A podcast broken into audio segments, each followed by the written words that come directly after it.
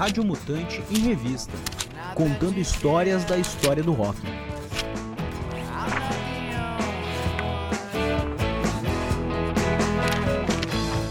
Guns N' Roses, a estação de rádio que proibiu Swing On My, por Rock and Roll True Story. O Guns N' Roses lançou seu LP de estreia, Appetite for Destruction, em julho de 1987. O álbum foi uma queima lenta, levando quase um ano para estourar. Em 1988, quase um ano após o lançamento do álbum, Slash, Duff e Easy fizeram uma aparição no programa de rádio Rockline. Appetite for Destruction sobe nas paradas o Guns N' Roses estava prestes a sair em turnê com o Aerosmith. Swing Child Mine estava fora e Appetite for Destruction estava subindo nas paradas de rock.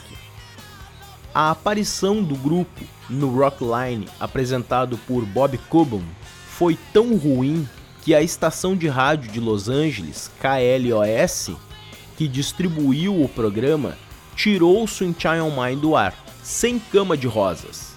Em 24 de julho de 1988, o Los Angeles Times publicou um artigo detalhando as consequências da entrevista intitulada No Bed of Roses.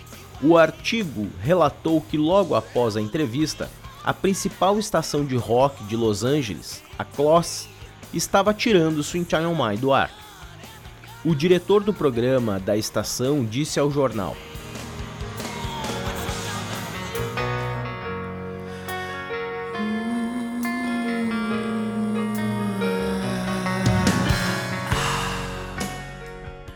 Nosso teste descobriu que teve uma reação altamente negativa com qualquer pessoa com mais de 25 anos. Eles simplesmente não gostaram da música. Esses ouvintes são muito importantes para nós, então não vale a pena arriscar tocá-lo. Um porta-voz da gravadora da banda, Jeff Records, afirmou que a mudança provavelmente resultou da entrevista do grupo à rádio eles não conseguiram se endireitar o tempo suficiente para fazer o show, disse o diretor do programa Kloss. Eles não conseguiram se endireitar o suficiente para fazer o show. O guitarrista Slash vomitou por todo o estúdio. O diretor de programação da estação abordou a entrevista dizendo que a banda agiu vergonhosa e Bob disse que eles rasgaram a blusa de uma garota e estavam bastante descontrolados. Mas isso não tem nada a ver com a minha decisão de retirar o recorte. O porta-voz da Jeff respondeu a esses comentários dizendo ao Los Angeles Times: Slash vomitou, comeu uma alcachofra estragada, mas não atacou uma garota nem nada. E caramba, ele vomitou em um saco de papel. Não é como se ele tivesse vomitado no diretor do programa. Acho que comportamento desagradável é bom se isso gera dinheiro para a estação. O incidente resultou em leitores do Los Angeles Times comentando a história. Um leitor enviou uma carta que dizia: Acho que a verdadeira razão pela qual a Close está privando seus ouvintes de ouvir Swing on Mine do Guns N' Roses é o incidente envolvendo o comportamento da banda durante o programa Rockline. Falando em antipatia, o diretor do programa, o Charlie West, já ouviu os DJs matinais da Kloss? Acho que comportamento desagradável é bom se isso gera dinheiro para a estação de rádio.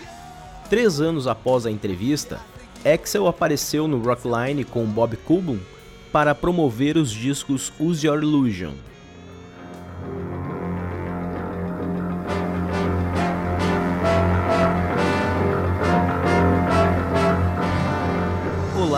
Eu sou o bode da mutante. Eu sempre sonhei em viver de compartilhar, e graças à internet eu tive a chance de experimentar e tentar fazer isso, e me apaixonei. Com a ajuda de plataformas como a Apoia-se, é possível tornar esse sonho realidade, compartilhar conteúdos e receber uma ajuda financeira por isso. Viabilizando uma oferta gratuita e de qualidade de conteúdos, como é o caso da Rádio Mutante. Uma rádio 24 horas e sem anúncios. Além disso, os apoiadores ainda recebem outros conteúdos exclusivos.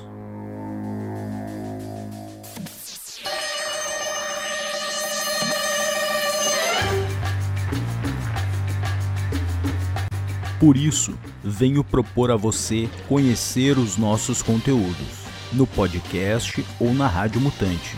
E se você gostar, nos ajude a manter viva a cena rock. apoia.se barra Radiomutante 2 A partir de dois reais você pode nos ajudar a pagar as nossas plataformas e os nossos editores. Conheça radiomutante.com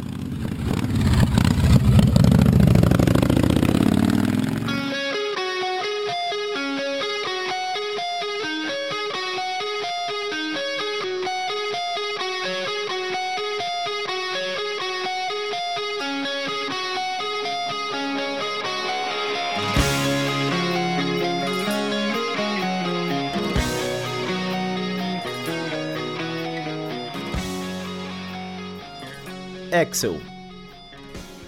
Então eu não sabia o que esperar desse show. Quero dizer, Rockline e Guns N' Roses têm uma história. Eu nunca tinha te conhecido antes. Eu estava pronto para quase tudo. Eu esperava que fosse apenas uma discussão. Cara, eu estava todo empolgado. Bob. Eu estava pronto para isso. Se fosse o caso, eu estava tipo, ok, vamos atrás um do outro, sabe? Eu tenho que te dizer, a última coisa que eu realmente esperava era que você fosse tão legal e calmo e atendesse as ligações do jeito que você atendeu. Parece que você realmente assumiu o controle da sua vida aqui. Axel. Bem, talvez um pouco, você sabe, mas como se fôssemos muito assim quando estamos realmente fazendo uma entrevista e você sabe que às vezes isso não é mostrado quando a coisa sai. Bob. Essa é a coisa sobre Hotline. Você está ao vivo e sem edição. Axel. Sim, tem sido uma boa experiência para mim também. A poeira daquele fiasco baixou há muito tempo. Bob Cuban. Bob Cuban listou o incidente como uma das entrevistas mais memoráveis de sua carreira, dizendo ao All Access: Easy Duff e Slash do Guns N' Roses chegaram ao show absolutamente arrasados. E uma rivalidade ridícula estourou entre a banda, a gravadora, a Kloss e qualquer um, mais ao alcance da voz, incluindo o Los Angeles Times a poeira daquele fiasco baixou há muito tempo. Infelizmente, Bob Cuban faleceu em 2016, aos 68 anos de câncer de pulmão. Pouco depois da sua morte, Slash deu uma entrevista discutindo a rivalidade e as suas memórias de Cuban.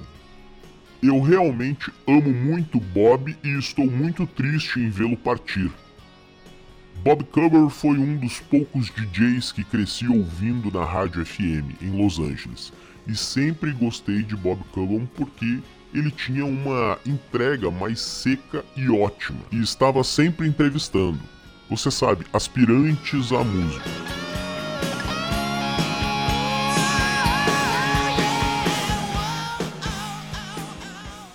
Ele estava sempre entrevistando todos os artistas que eu realmente gostava e pude ouvir anedotas de alguns desses grandes astros de rock, grandes músicos que eu gostava. O Guns N' Roses finalmente chegou ao ponto em que estávamos tocando nas rádios e Bob Coburn e eu começamos com o pé esquerdo.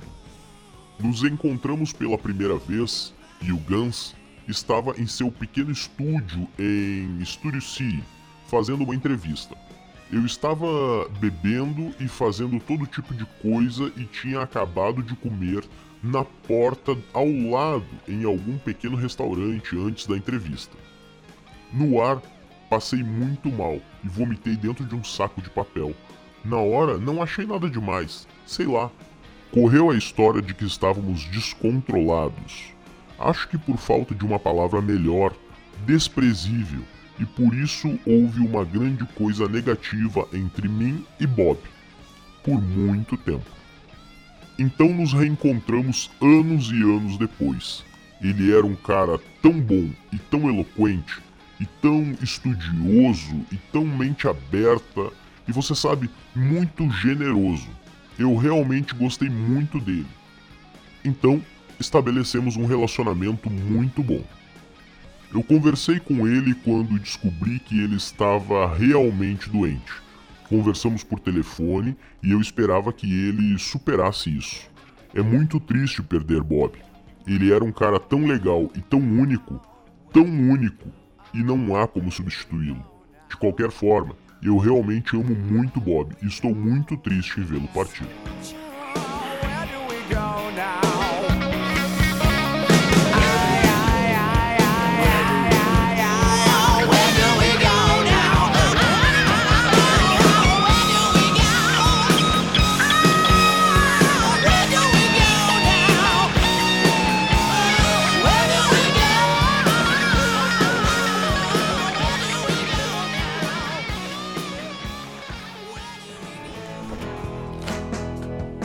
Rádio Mutante em Revista, contando histórias da história do rock.